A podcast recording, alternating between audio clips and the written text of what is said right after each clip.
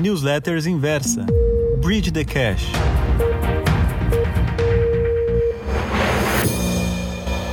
O amor nos tempos do Covid-19. Para Mercedes, claro. Gabriel Garcia Marques na dedicatória de O Amor nos tempos do cólera. Uma Mercedes, claro. O que eu pedi de presente para o Dia dos Namorados, mas que certamente não vou ganhar. Ah, o amor. Como a newsletter estreia justamente na semana do Dia dos Namorados, ela terá um tom mais romântico, na medida do possível. Afinal, a ideia aqui será sempre trazer temas atuais ou curiosos, que possam nos ajudar a tomar as melhores decisões financeiras ou econômicas. Até pensei em iniciar falando dos protestos nos Estados Unidos ou na pandemia, mas você sabe, o amor sempre vence. E eu prometo retornar a esses temas no futuro. Eu não sei como funciona aí na sua casa, mas por aqui fazemos questão de comemorar o Dia dos Namorados, mesmo depois de casados. Tá bom, eu confesso. Ela faz mais questão, mas não me oponho nem um pouco.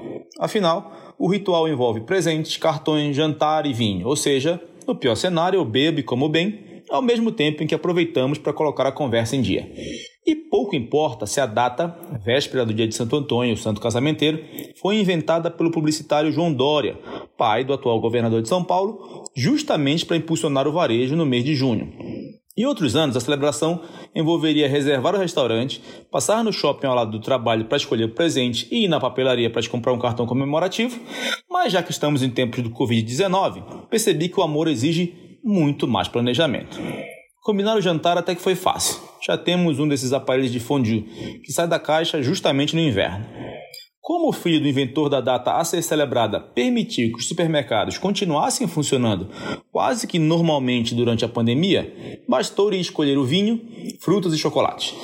A minha adega, frequentemente reposta, garante que teremos vinho.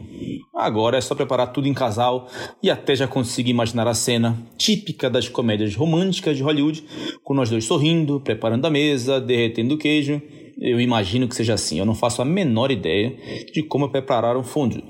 Claro que a minha aparente tranquilidade acabou na hora de escolher o presente dela. Como quase todos nesse momento, e em outros eu recorri à internet. Um presente com o qual ela fique feliz, ao mesmo tempo em que eu tenha pouca dor de cabeça.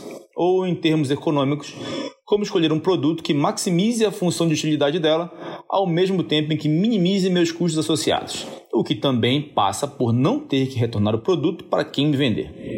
E antes que alguém me acuse de sovina, vale dizer que a experiência já me ensinou que um ticket maior não necessariamente se traduz em melhor receptividade do presente.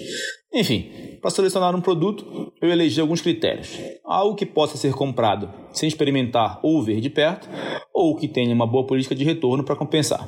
Que tenha um vendedor confiável, então marca o conhecimento prévio ajudam. E experiência de compra, desde facilidade de navegação até aceitar diferentes cartões de crédito. Eu desconfio que essa lista seja bastante similar à que a maioria das pessoas usa para comprar qualquer coisa online ou mesmo fisicamente. Entretanto, perceba como operacionalizei essa missão. Eu fiz uma pesquisa no Google, olhei o que minha esposa gostava no Instagram, consultei as amigas através do WhatsApp, escolhi e paguei através do PayPal. E se você não esteve em uma caverna nos últimos 10 anos, todas essas companhias operam em um modelo de negócios diferente que captura ao máximo todo o potencial da internet. Essas companhias são as plataformas. E essa é a grande corrida do momento. As plataformas hoje em dia dominam a internet e a economia. Pelo menos 8 dos 10 websites mais acessados no Brasil são plataformas, de acordo com a Alexa.com. E nenhuma companhia hoje consegue crescer se não entender como as plataformas funcionam. É preciso aparecer na primeira página do Google, alcançar seu público-chave no Facebook ou Instagram e ter seu app bem avaliado na Apple Store ou na Google Store. Para entender como chegamos até aqui, vamos por partes. Os modelos de negócio antes eram lineares, ou seja, uma empresa comprava insumos, produzia, vendia e entregava para os consumidores finais. Isso podia ser um produto físico ou um serviço. Aqui você pode incrementar ou detalhar o processo o quanto você quiser. A cadeia de valor foi uma grande fonte de vantagem competitiva durante todo o século passado. Basta pensar em tudo que surgiu desde a Revolução Industrial: linha de montagem, produção just-in-time, Seis Sigma, etc. No século XXI, surgem as plataformas, que unem os negócios e as pessoas, permitindo que executem transações entre eles.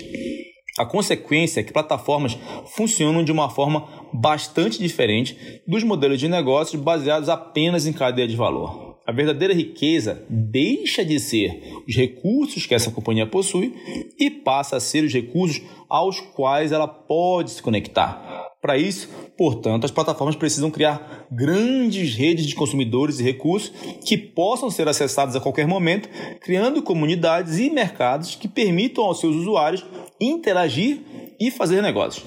Para crescer, portanto, toda plataforma precisa ter quatro funções: construir uma grande audiência, formar parcerias, oferecer serviços e ferramentas e estabelecer regras e padrões, garantindo a segurança dos participantes. Eu convido você a fazer um teste rápido. Qual nome vem à sua cabeça primeiro quando você imagina uma plataforma dos itens abaixo? Serviços, produtos, pagamentos, investimentos redes sociais, comunicação direta, jogos, conteúdo, desenvolvimento. Esses nomes que você pensou certamente estão à frente nessa jornada. E porque as margens das plataformas também crescem à medida que suas redes crescem, ao final restarão apenas uma ou duas que dominarão qualquer indústria. Por isso que o Instagram, por exemplo, incorporou diversas funcionalidades do Snapchat quando o Zuckerberg não conseguiu comprar o concorrente.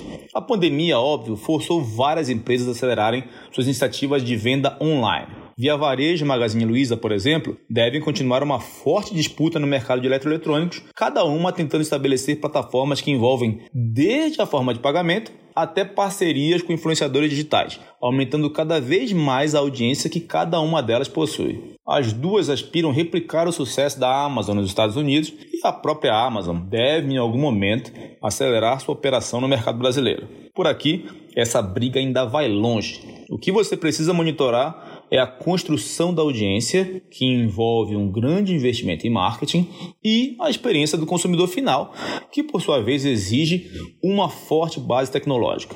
Basta lembrar que o Uber estabeleceu uma posição inicial muito forte aqui no país, mas a 99 conseguiu capturar uma parte relevante da participação de mercado após a experiência com a Uber não ser mais tão boa quanto no começo. Enfim, eu escolhi o presente. Veja você no Instagram, em uma lojinha de uma amiga. Entendeu agora como as plataformas funcionam? Agora falta apenas um cartão romântico. Inspirado pela audiência dessa newsletter, seguem algumas ideias. Você é tão linda que deveria ser chamada de Ibovespa 100 mil pontos. Prometo nunca fazer como o IBR3 e jamais te desapontar. Meu sentimento terá valor do presente até a perpetuidade. Ok, talvez seja mais recomendado consultar o Google mais uma vez. Ah, o que não se faz por amor.